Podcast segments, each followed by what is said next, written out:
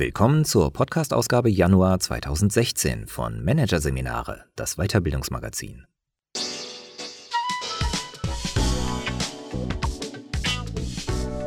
Weitere Podcasts aus der aktuellen Ausgabe behandeln die Themen B2B-Vertrieb, Selling wird Social und die eigenen Motive entdecken, Durchbruch zum Ich. Doch zunächst die Methode Working Out Loud.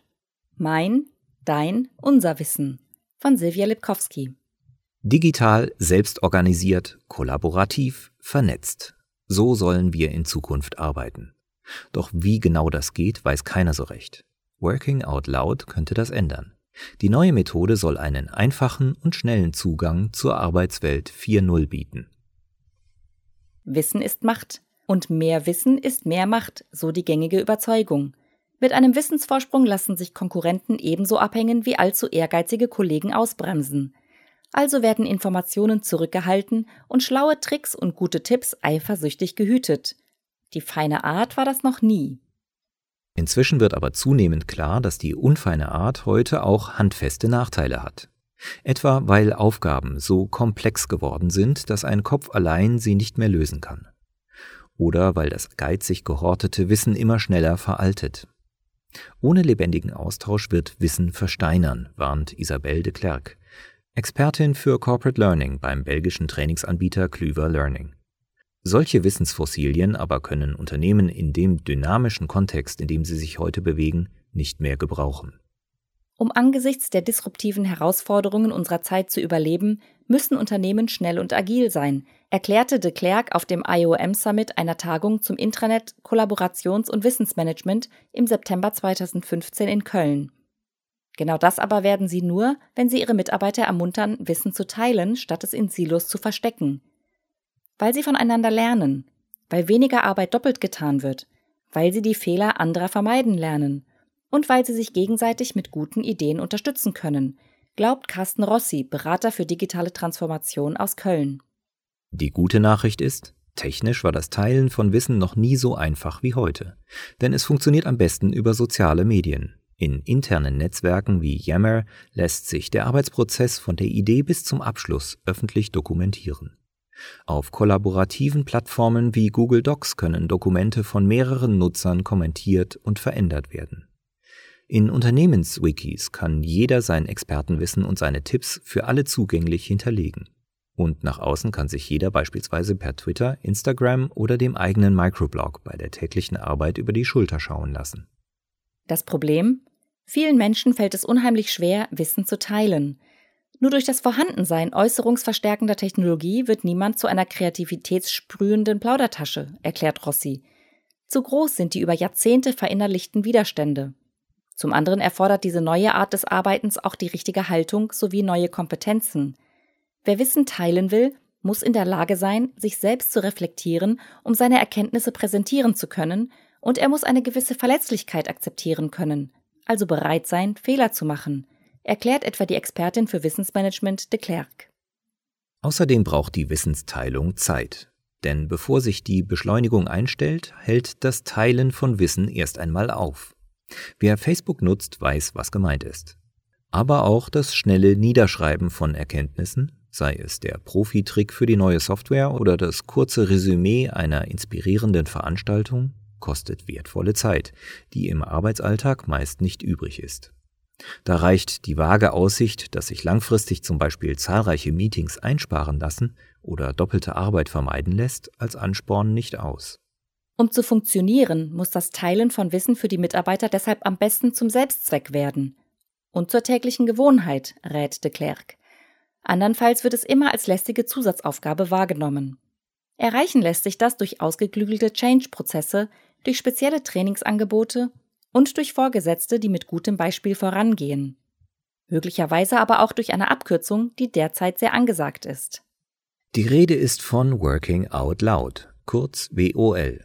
Der Ansatz, der ein vernetztes, kollaboratives Arbeiten zur Selbstverständlichkeit machen will, hat in der Enterprise 2.0-Diskussion zuletzt rasante Verbreitung gefunden. Dabei wird er nicht nur von digitalen Vorreitern wie de Klerk oder Rossi als Königsweg in das gelobte Land der Offenheit und Agilität hoch gehandelt. Er hat auch schon zahlreiche Anhänger in internationalen Großunternehmen wie der Weltbank, der Robert Bosch AG und der Deutschen Telekom gefunden. Der Begriff lehnt sich an den Ausdruck Laughing Out Loud, kurz LOL, aus dem Social Media Slang an und lässt sich sinngemäß als lauthals losarbeiten übersetzen. Gemeint ist tatsächlich ein lockerer und freundlicher Umgang mit der eigenen Arbeit. Der IT-Berater Bryce Williams aus Indianapolis, der den Begriff 2010 als erster vorgestellt hat, definierte Working Out Loud als eine Kombination aus Transparenz und Storytelling. Wer so arbeitet, plaudert entspannt aus dem Nähkästchen, aber so, dass es für andere auch tatsächlich interessant ist. Zum Hoffnungsträger der digitalen Arbeits- und Lernexperten ist der Ansatz allerdings erst durch John Stepper geworden. Dem Amerikaner, der im mittleren Management bei der Deutschen Bank in New York arbeitet, hatte die offene Arbeitsweise aus einer beruflichen Krise herausgeholfen. Seitdem ist der IT-Experte ihr leidenschaftlichster Botschafter. Er machte aus der charmanten Idee ein schlüssiges Gesamtkonzept, das nicht nur den Unternehmen einen Mehrwert verspricht, sondern auch jedem Nutzer persönlich. Stepper agiert dabei mit echter Begeisterung und ohne kommerzielles Interesse. Diese großzügige Geisteshaltung nämlich ist nach seiner Auslegung ein ebenso wichtiges Kernelement von Working Out Loud wie das transparente Arbeiten der Ursprungsdefinition. Einfach nur zu bloggen oder zu tweeten, woran man gerade arbeitet, reicht nicht, betont der Finanzexperte. Wer Working Out Loud wirklich lebt, veröffentlicht nur hilfreiche Beiträge, keine Selbstdarstellungen. Denn, so die Idee, wer von der offenen Arbeitsweise profitieren möchte, muss mit gutem Beispiel vorangehen. Oder wie Steppers deutsche Kollegin Barbara Schmidt, eine Working Out Loud Nutzerin der ersten Generation, es formuliert, er muss mitdenken und nett sein. Zwei weitere Kernelemente, die der New Yorker Banker ergänzt hat, sind zum einen eine gewisse Entschlossenheit, sich beruflich und persönlich weiterzuentwickeln, und zum anderen eine klare Zielorientierung. Die hilft dem Anwender, sich nicht im Dickicht der Möglichkeiten für Vernetzung und Austausch zu verirren, erklärt Working Out Loud Pionier Stepper. Wer weiß, wohin er will, kann steuern, welche Erkenntnisse, welche Veröffentlichungen und welche Kontakte ihn wirklich weiterbringen. Das fünfte und vielleicht wichtigste Element von John Steppers Working Out Loud aber ist das stabile persönliche Netzwerk, das dabei entsteht. Solche Netzwerke sind die Basis für gute Zusammenarbeit und deshalb auch für ein erfolgreiches Überleben in der Wissensgesellschaft unverzichtbar, sagt Schmidt. Gemeint sind damit nicht wahllos gesammelte Kontakte, sondern gezielt ausgewählte Personen, die bei der beruflichen oder persönlichen Weiterentwicklung helfen können. Zu ihnen wird eine nachhaltige persönliche Beziehung aufgebaut ausgehend von der Frage, was kann ich selbst dieser Person anbieten? Damit trifft Working Out Loud derzeit offenbar einen Nerv. Immer mehr Menschen scheinen sich nach einem wertschätzenden sozialen Austausch, wie Working Out Loud ihn meint, zu sehnen.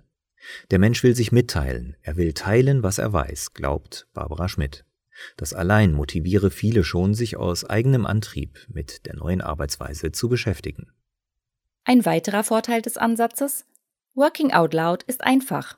Es braucht weder eine bestimmte Softwareumgebung noch komplexe organisationale Abstimmungsprozesse.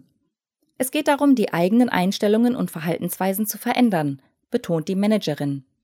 Wer mag, kann jederzeit damit anfangen, und zwar im Rahmen seines eigenen Zeitmanagements und seiner eigenen Interessen.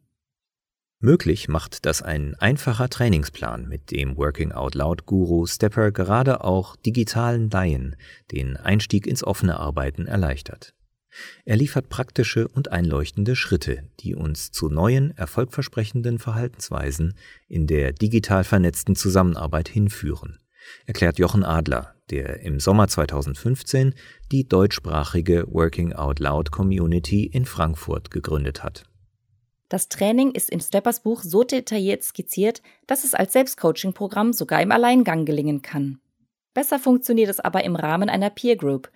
Dazu treffen sich in einem sogenannten Working Out Loud Kreis oder Circle vier bis fünf Personen, die an zwölf wöchentlichen Treffen gemeinsam eine vorgegebene Agenda abarbeiten. Innerhalb der ersten vier Wochen präsentiert dabei zunächst jeder der Circle-Teilnehmer ein persönliches Ziel. Dann stellt er eine Liste mit potenziell hilfreichen Kontakten zusammen und ergänzt in einer weiteren Liste, was er selbst diesen Kontakten anbieten kann. Die Wochen vier bis zwölf dienen dann der Verstetigung. Insbesondere werden immer wieder die Kontakt- und Beitragslisten erweitert und gegebenenfalls angepasst, erklärt die Frankfurter Pionierin Schmidt. Am Ende konnte ich das Wort Listen nicht mehr hören, schmunzelt sie. Die Aufgaben, die die Teilnehmer in dieser Zeit abarbeiten, sind sehr konkret und oft in wenigen Minuten zu erledigen. So sollen die Teilnehmer beispielsweise per Internetrecherche fünf Organisationen finden, die relevant sein könnten für das eigene Ziel. Oder sie sollen ein Twitter-Profil anlegen, um dort interessanten Kontakten zu folgen. Oder sie finden und abonnieren die Blogs ihrer Zielpersonen.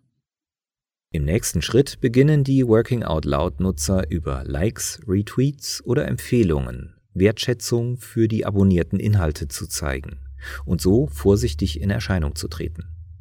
Über zunehmend forschere Aktivitäten wie eigene Kommentare und schließlich konkrete Hilfsangebote erarbeiten sich die Teilnehmer nach und nach eine immer intensivere Beziehung.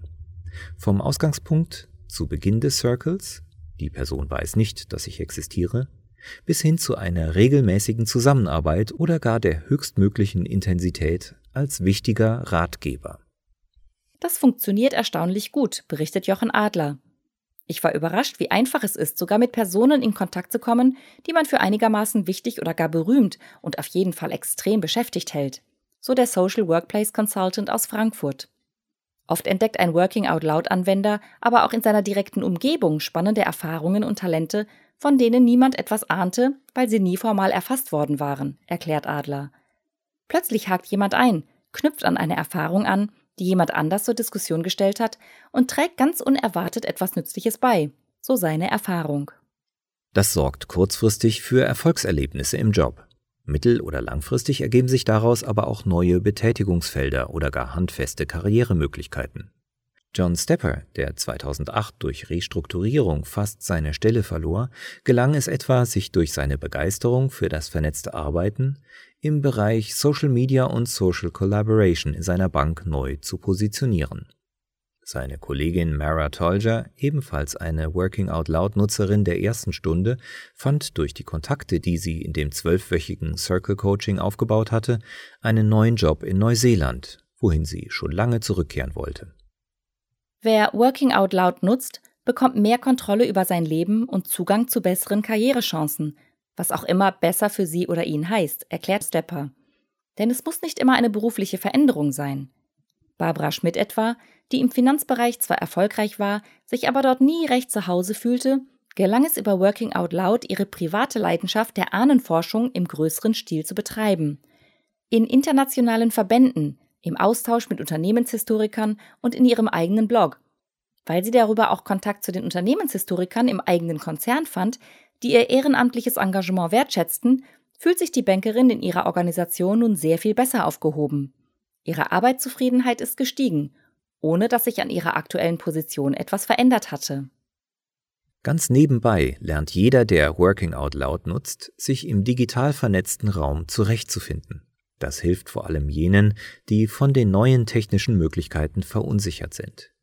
Die Methode überwindet erfolgreich Vorbehalte und Ängste, erklärt Adler.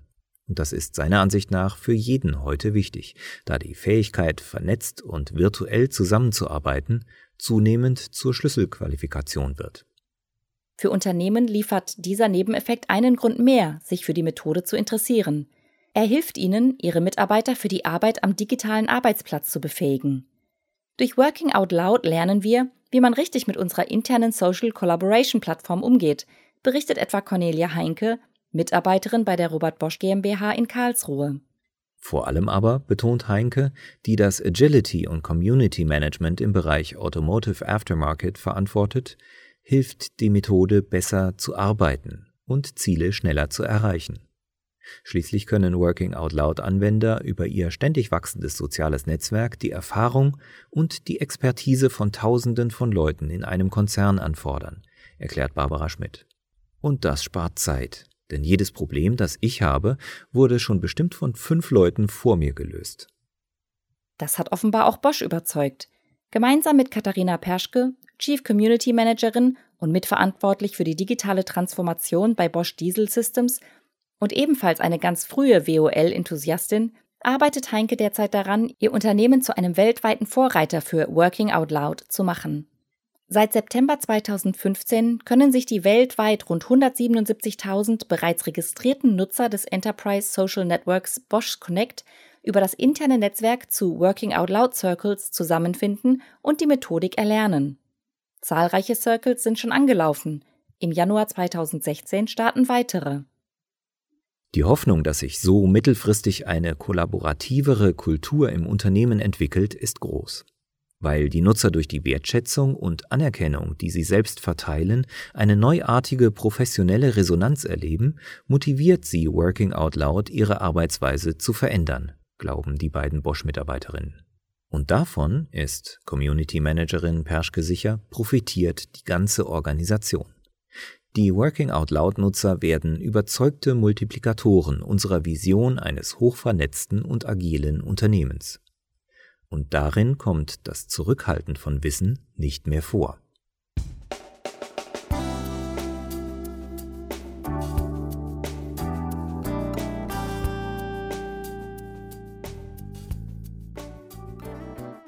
Sie hörten den Artikel Die Methode Working Out Loud.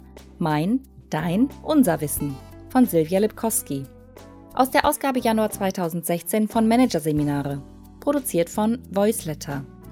Weitere Podcasts aus der aktuellen Ausgabe behandeln die Themen B2B-Vertrieb, Selling wird Social und die eigenen Motive entdecken. Durchbruch zum Ich. Weitere interessante Inhalte finden Sie auf der Homepage unter managerseminare.de und im Newsblog unter managerseminare.de/blog.